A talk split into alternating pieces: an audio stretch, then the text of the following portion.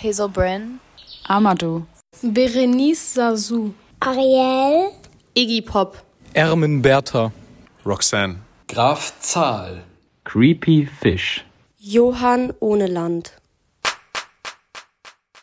Namenklatsch. Ein Podcast für alle, die wissen wollen, was hinter Namen steckt und was Namen machen.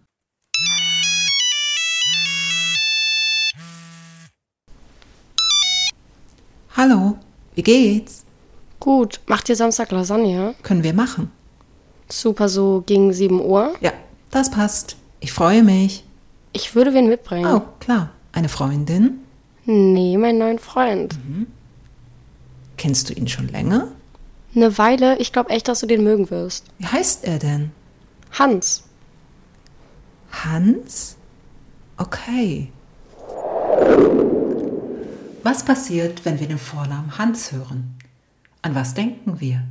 Wen vermuten wir?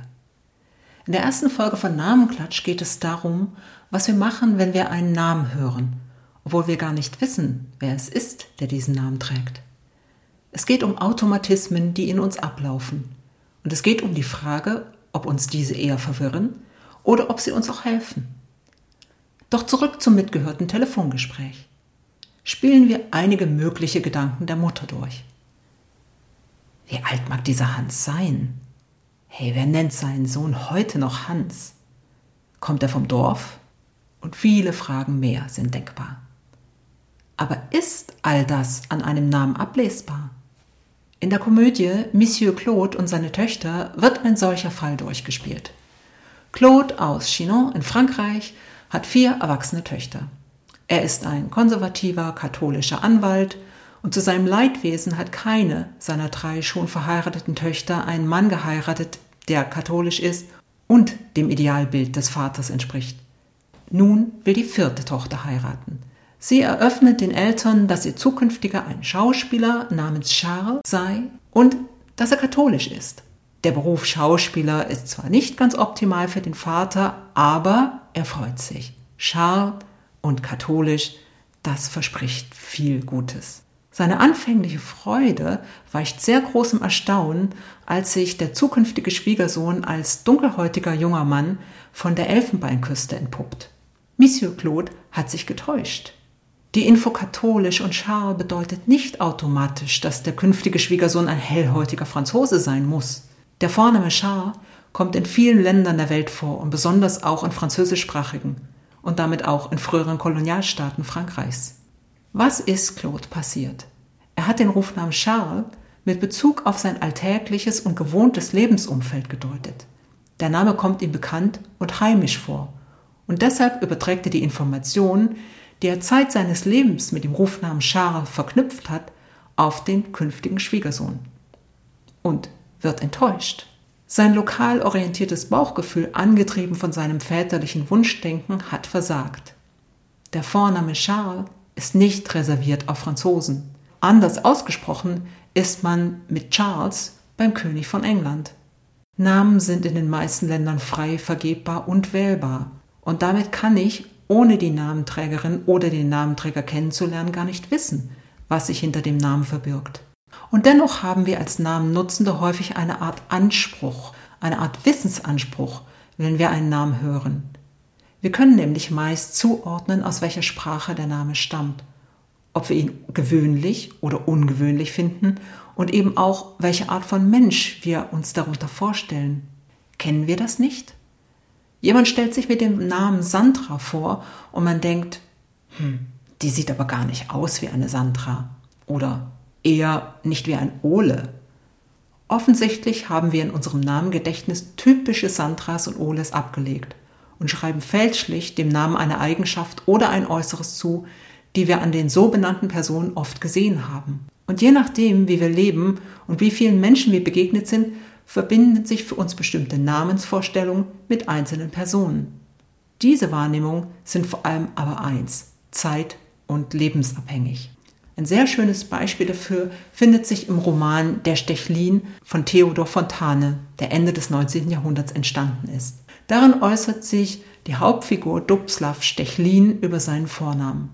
Gewiss, meine Mutter war eine Pommersche und noch dazu von der Insel Usedom Und ihr Bruder, nun ja, der hieß Dubslav. Und so war denn gegen den Namen schon um des Onkels willen nicht viel einzuwenden. Aber trotzdem bleib ich dabei. Solche Namensmancherei verwirrt bloß. Was ein Märkischer ist, der muss Joachim heißen oder Woldemar. Bleib im Lande und taufe dich redlich. Wer aus Friesack ist, darf nicht Raoul heißen. Aus all dem schließen wir, dass Ende des 19. Jahrhunderts oder im 19. Jahrhundert der Vorname Joachim und Woldemar ein typischer war in Brandenburg. Es wäre aber sehr seltsam, wenn ich einem heutigen Brandenburger erkläre, dass er Joachim oder Woldemar heißen muss, weil das sonst irreführend ist. Namen identifizieren also nicht nur, sie haben auch eine soziale Funktion. Mit Personennamen bauen wir Gemeinschaften auf und finden uns in ihnen zurecht, abhängig von unserer Perspektive. Denke ich sie in meinem engeren Lebensumfeld, kommt es eben darauf an, wie dieses so aussieht. Je kleiner und hermetischer die Gemeinschaft, desto höher ist unser Wissensanspruch bezüglich den Namen. In kleinen Gemeinschaften identifizieren die Namen somit stärker sozial als in großen Gemeinschaften, da wir die Verbindung von Namengebenden und Namentragenden kennen.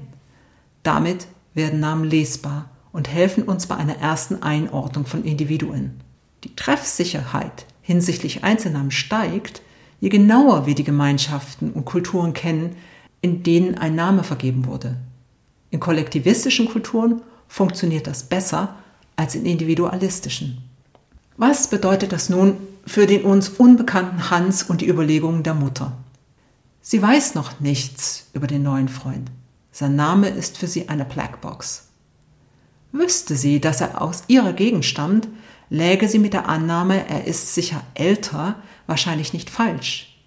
In ihrer bisherigen Lebenswelt ist das nämlich ihre Wahrnehmung.